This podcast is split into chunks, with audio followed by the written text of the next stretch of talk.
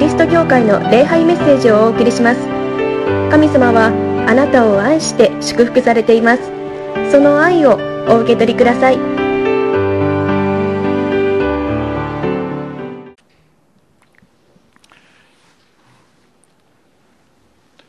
コロナウイルスが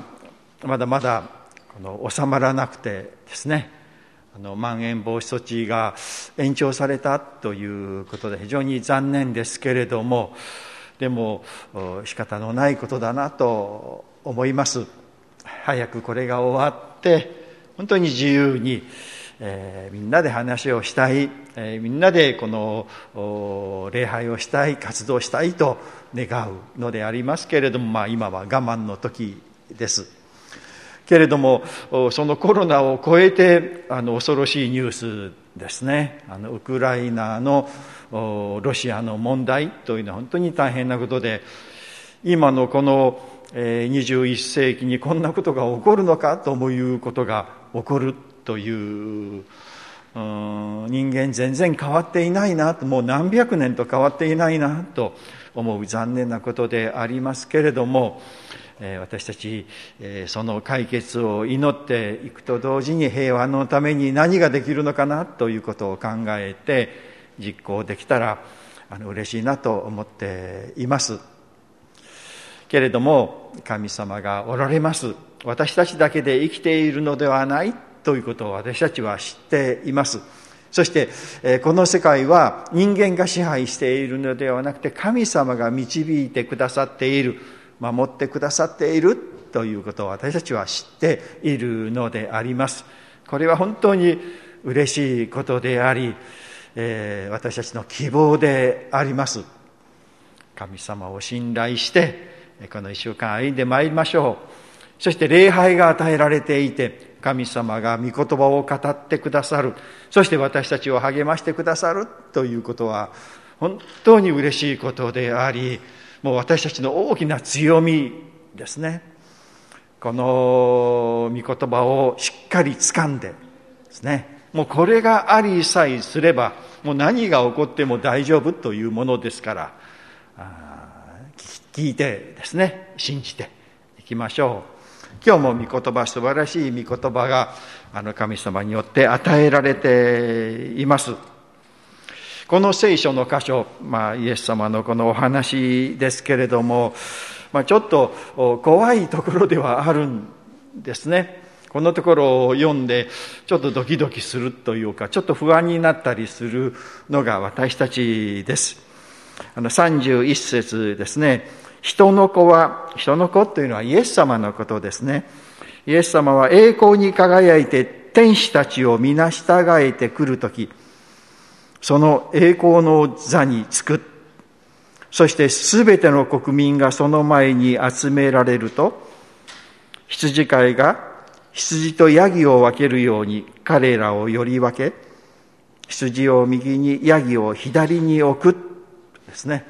これは世の終わりの時の、まあ、神様の裁きの時のことをですね象徴的に、表していることであります世界の終わりに全ての人が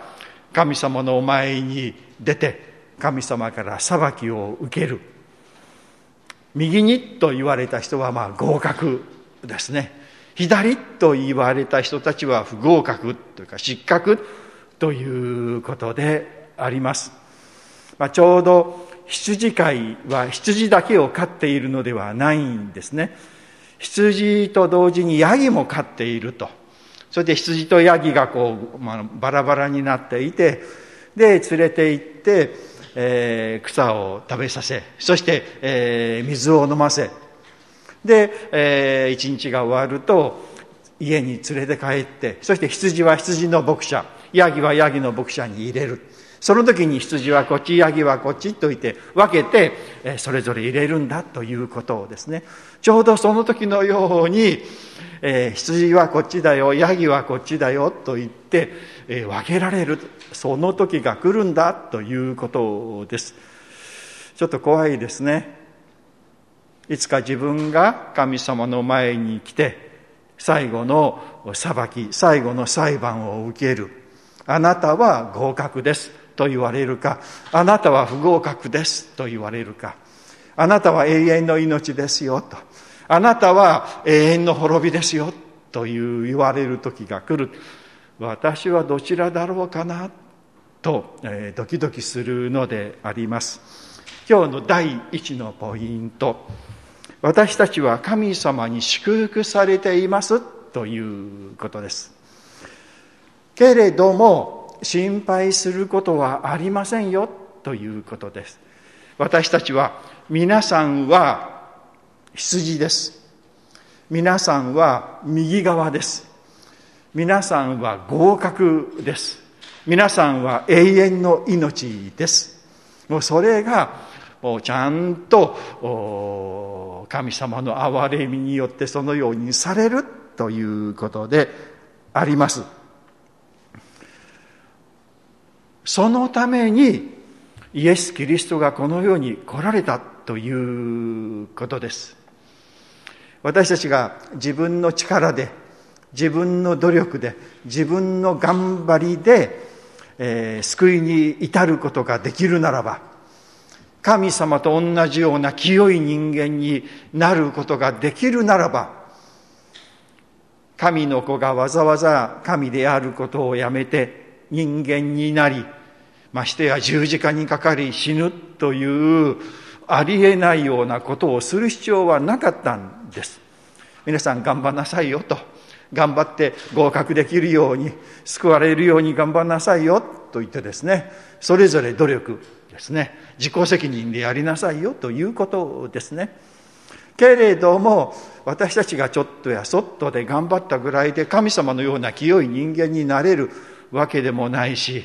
自分自身を救いに至るような人間になれることはないということですよ。だからこそ、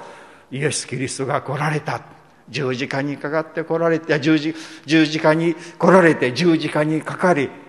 私たちの罪とか汚れとか怠慢とか自己満足とかわがままとかですね自分中心とかですねえ神様を信じない不信仰とかいうような罪と汚れを全部あなたの責任じゃない私の責任として私が罰を受けますと言ってイエス様が引き受けてくれて死なれたんですよ。だから私たちは救われるしだから私たちは右側となるということです。ですから心配することはありません。私たちを右側にするために、私たちを羊とするために、私たちを合格とするために、イエス・キリストがこの世に来られたということであります。だから安心して、ああ、私は羊だ。私は、えー、合格だ。私は永遠の命だ。皆さん信じていただきたいのであります。まあ、このところをですね、聖書をこのところで読むと、心配になるのは、この合格になった人たちがどういう生き方をしたかというと、非常に優しい、愛のある生き方をしているんですよね。あなたはこんな人でしたってこう、あるので、えー、合格するためにはやっぱりいい人間にならないといけない、優れた人間にならないといけないって私たちは思ってしまうんです。でそういう聖書の読み方をするとちょっと聖書がこう変わってしまうんですね人間が救われるのは、えー、人間の努力も必要ですよということになってしまいそうならばイエス様がわざわざこの世界に来られて十字架にかかる必要もなくなってしまうということですよね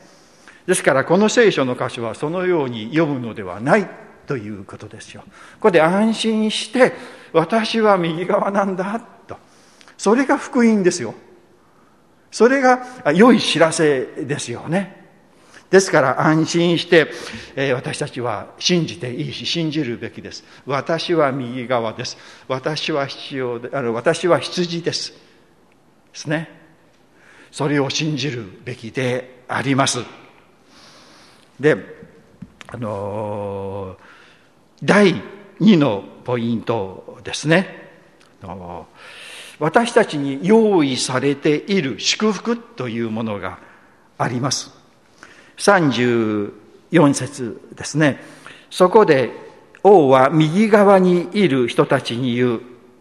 皆さんのことですよ。右側にいる人たちですね。言う。さあ、私の父に祝福された人たち。祝福されてんですよ、皆さんは。祝福されているんですよ。ね、私は神様に祝福されている。言っておられる右側にいる人たち、祝福されている。ですね。嬉しいではないですか。もう礼拝に今出ておられるということ。そして、このメッセージを聞いているということはもう神様の祝福の中にいるという大きな一つの印であります。その皆さんのためにイエス・キリストはこのように来てくださったんだということですね。で、その祝福がどんなものかというと、天地創造の時からと書いてあるんですよね。天地創造の時、この宇宙が作られた時、宇宙が作られたのは今の科学では138億年前ということが分かっています。138億年前にですね、何にもないところで、すごい大爆発が起こって、で、一瞬にしてこの宇宙ができたということに今の科学は言っているんですよね。多分その時に、その時に神様はすでに皆さん一人一人のことを知っておられたということですね。138億年前って皆さん何してましたか？何もしてませんよね。もう存在自身がないんですね。けれども神様はちゃんと知っておられたということです。で、これはもう一箇所ですね。あの、エフェソの手紙にも書いてあります。一章の四節天地創造の前に神は私たちを愛してお選びになりましたエフェソ一章四節に書いてあるんですよね。もう宇宙ができる前138億年前に皆さん知っておられまあ、138億年前に私たちのことを知っておられて、まあ、神様は138億年待たれたんですよね。そしてやっと生まれてきたぞとですね地球にこの日本にこの大阪に生まれてきたぞっていう皆さんを神様はとっても喜んでおられる祝福をしておられるということですよそして皆さんが滅びるということは忍びなくていや絶対滅ぼしてなるなるものかということでイエス・キリストをこのように送られたということを私たちは豊かに祝福されているということですね。そしてですね、お前たちのために用意されている国を受け継ぎなさいってありますよね。用意されている国というのは、まあ、神様の国、まあ、天の国と言えますよ。ちゃんと天の国に皆さんは入れますよ。ね、まあ、これは死という門を通って私たちがいつか行く天の国ですね。もう究極の神様の愛の中に包まれるというその時ですね。と同時に天の国というのは死んでから後のことでもないんです実は。神様が共におられるというところが天の国なんですね。ですからこの世界に今生きていながらも私たちは天の国を生きる生きているんですよ。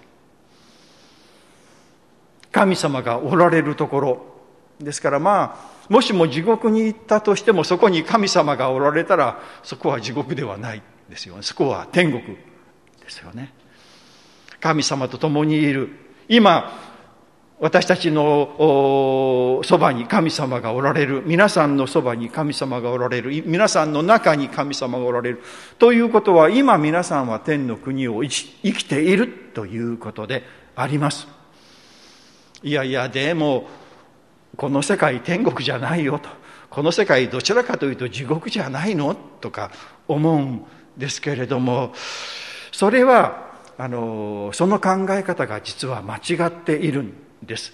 この世界はいろんなことがあってですねこれはいいことだこれは悪いことだと私たちは勝手に決めていいことはいいけど悪いことは悪いんだと思うんですね。でもいいこと悪いことというのは私たちが決めているのであってそれが本当にいいことなのか悪いことなのかというのはわからないということです。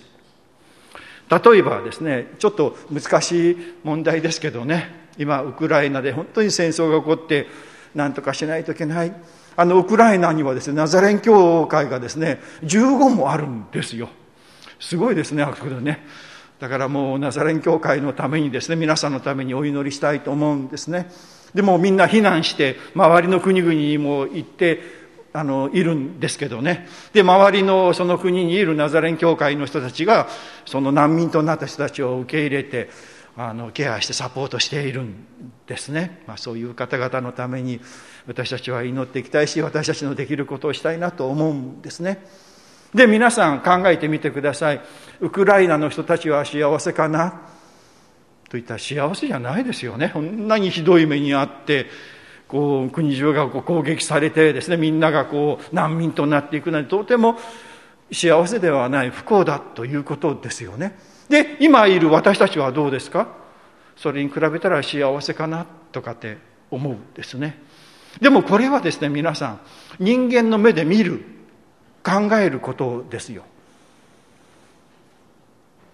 考えてみてください。あのウクライナの人たちね今本当に真剣に神様に祈ってますよ。神様助けてくださいっていうその思いというかその信仰というのと私たちの信仰とどうでしょうかね。どちらが、まあ、正しいとか間違っているんじゃなくてですね信仰としてはですねもうあの人たちの方がはるかにレベルが高いと思いませんか私たちよりも。その状況はね神様の目から見たら私たちよりもあの人たちの方が幸せと言えるのではないでしょうかね。で世界中の人たちが彼らのことを心配してお祈りしてるしもう支えないといけないと思ってしているんですね。私たちのために世界中の人たちが思ってくれているのかといったらちょっとそれも違うですよね。まあこれはだからそれがいいんだということじゃないんですよね。どんな状況にあっても私たちは神の国を生きることができる。どんなにひどい状況の中にあっても神様は共にいてくださりこれを最善にしてくださるということがわかる。実はそれが神の国なんだということなんです。ウクライナの方々も神の国に生きている。あの中によっても生きることができるしその中にあっても希望を持ってですね喜びを持って生きることができる。私たちも今の中にあって神の国を生きることができる、まあ、このことを考えてですねあの一つこうこの三この聖歌を思い出したんですけどね新聖歌の268番というのをですねこう思い浮かんだんですね。268番「三国の心地す」という賛美です、まあ、今回それ礼拝では歌わないんですけどね「あの悲しみ尽きざる浮世にありても日々主と歩めば三国の心地す」っていう賛美ですよね。悲しみつきざる浮世にありてもっていうのは悲しみがもう次から次やってきて本当に悲しいなというこの世界でも日々一日一日主と歩んでいたならば三国の天国の気持ちがしますよという賛美です。これですよ皆さんこれ。もう悲しみがあるから私は不幸だというんじゃないんですよ。苦しみがあるから私は地獄にいるというんじゃなくてもう悲しみがあっても苦しみがあっても一日一日イエス様が共にいてくださり生きていたらもうそのところはもう天国なんだということですよ。イエス様が共にいるならばあのウクライナの人たちも今あの瞬間天国を生きることができる。これがですね、まあ、信仰の極意と言いましょうかね天国を生きる神様の国を生きるという私たちの信仰の極意ですよね。何があっても何がなくても神様がおられたらそれで十分なんですね。神様はその恵みを私たちに用意をしてくださっているということです。信仰の醍醐味と言いましょうかね。もう素晴らしい恵みであります。ぜひこの恵みをですねどんなことがあっても神様と共にいる。この恵み味わいたいと思います。第3ですね。愛を生きる生活へと招かれているということです。ここにですね35節から「お前たちは私が飢えていた時に食べさせ喉が渇いていた時に飲ませ旅をしていた時に宿を貸し、裸の時に着せ、病気の時に見舞い、牢にいた時に訪ねてきてくれたからだとあります。まあいろんなことで、まあ親切、愛の行いをあなた方はしましたよということですね。だからこのように愛を生きることが救いのために必要だというふうにこう考えたら、それは間違ったあの考え方であり、それは福音ではないんですね。これは何かというと